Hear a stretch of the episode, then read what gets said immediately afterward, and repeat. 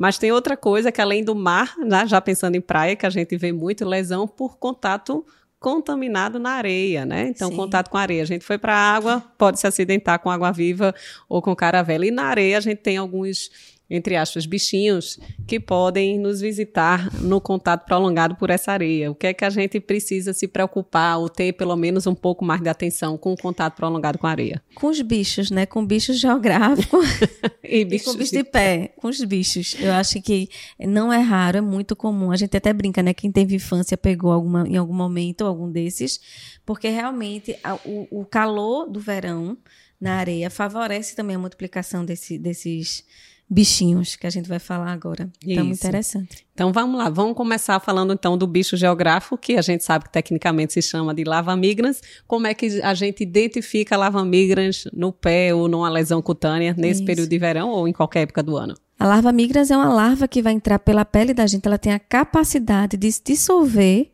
porque ela tem enzimas que dissolvem, queratólicas, elas conseguem entrar na pele da gente por um lado positivo, elas só ficam na pele. Elas são incapazes de ir para a corrente sanguínea do paciente e fazer aquela síndrome de Loeffler que a gente conhece. Graças a Deus elas não fazem.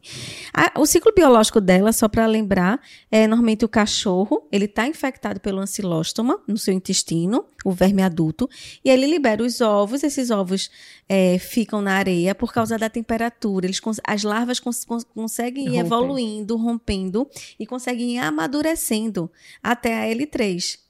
Que é, e aí, quando a gente tá, ela tá no amadurecimento do L3, da larva 3, ela consegue, se a gente ficar, por exemplo, sentado na areia, descalço na areia, e tiver nesse local a larva, ela vai ter uma facilidade de entrar na pele da gente. E aí, ou seja, areia contaminada com fezes de cachorro que estava infectado pelo ancilóstoma. Que não acha que isso é raro, né? A gente não. vê em terreno baldio, em não. campinhos, em parques, e na própria areia, em local que circula animal doméstico que pode estar infectado. Então, isso não é incomum. E agora, no verão, a gente vê não só no pé, vê no bumbum, vê na coxa, sentou na areia, vem cheio de lesão de lavamigras. Acontece.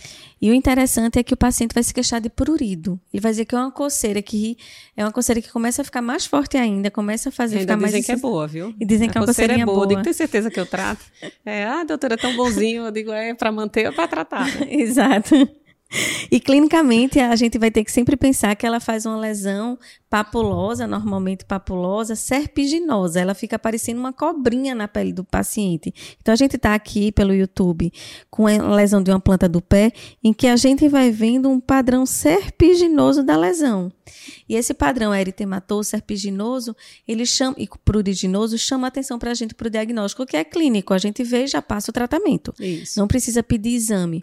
Uma coisa interessante, não se retira a larva, tá certo, pessoal?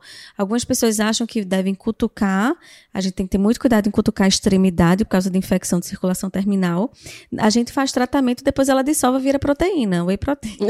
Tudo, a energia se transforma, né? A energia se transforma, ela vai ser absorvida. Ela é absorvida e eliminada, tem eliminação da pele na renovação, né? Uma parte é absorvida, tá tudo certo. Mas outra coisa que chama a atenção, Jéssica, muitas vezes a, a, a infecção, né? A infestação por lavamigras não é única, né? São várias lesões. Então não esperem que sempre as lesões estejam todas no mesmo estágio de evolução. Então, às vezes, você tem um monte de pápulazinhas ali que coçam absurdamente e duas que caminham, que dão o diagnóstico. E a intensidade da inflamação é muito paciente dependente. Tem paciente Isso. que quase não tem um eritema, tem um caminhozinho sutil que coça, e tem paciente que chega a fazer bolha, né, de, pela reação inflamatória, pela presença Isso. da larva. Então, pode ter bolha, pode, pode ter um eritema discreto, pode. pode ter pápula, pode ter pápula junto com lesão serpiginosa. Então, o importante é você ver a clínica, a epidemiologia, e você viu uma lesão clássica, acabou aquilo ali mesmo. Eu lembro de um paciente que eu atendi uma vez que era trabalhava em, em, área de, de, pedreiro, era pedreiro, né? E carregava cimento. Levou, Jéssica, não era nem verão, né? Nessa circunstância, mas Isso. um saco de cimento nas costas. Ele veio com acho que umas 100 lava-migras nas costas, assim. Contaminou não vai e vem, né? Trazendo uma, uma areia. contaminada. Sim, ele acabou areia. pegando no dorso. A gente vê bem mais no pé, né? Pé, mão, às vezes bumbum de criança. Isso. Mas ele pegou o dorso inteiro, tinha lesão papulosa, epidural, todos os desenhos Sim. possíveis que você imagina. Então, a conversa com o paciente, se ele se expôs à areia, e é lógico, a lesão clínica, que muitas vezes é óbvia, fecha o diagnóstico e a gente consegue conduzir, tirando essa coceira aí, muitas vezes insuportável. E a gente pergunta, né, na anamnese, o paciente vai ter dito que estava, você vai questionar se ele tava, teve contato com areia, se se deitou Sim. na areia, se sentou na areia. Jogou bola. Jogou bola descalço. Isso. Tudo isso. E tratar com com antiomínticos mesmo, né? Você pode Sim. fazer ivermectina, você pode fazer albendazol, você pode usar tiabendazol. Isso, vai depender muito pomada, da extensão, né, da extensão, Jéssica? É. Então, lesão pequenininha localizada, a gente pode fazer tópico, tiabendazol, tiabendazol tranquilo. 5%. Mas se for mais extenso, vamos associar um oral aí Isso. tranquilo.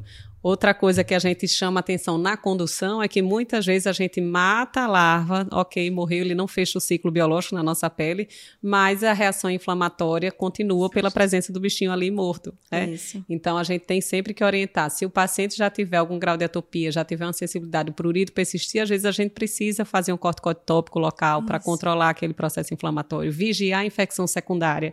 Então é uma área que coça muito, então o paciente manipula, muitas vezes é no pé, fácil Isso. você porta de entrada de, de, de, bactéria. Então, vigiar todas essas complicações que podem acontecer no paciente com lavamigras, apesar de ser uma coisa bem tranquila de tratar. E o né? tratamento medicamentoso, tá, pessoal? Não cirúrgico. Não cirúrgico, nada de intervenção, é simples, ivermectina, albendazol oral, tiabendazol tópico, se coçar, corticoide tópico, né? E se infeccionar, antibiótico tópico, Isso. lógico, né? Que bom que você gostou desse vídeo. Se você se interessa por outros assuntos de dermatologia e gosta de acompanhar pequenos vídeos, vou te indicar esse aqui. Várias pessoas já assistiram e gostaram. Já se você quer acompanhar e aprofundar um pouco mais o tema discutido hoje, vou te indicar o podcast original. O vídeo de hoje é só um recorte deste tema. Então, acompanhe e espero você lá.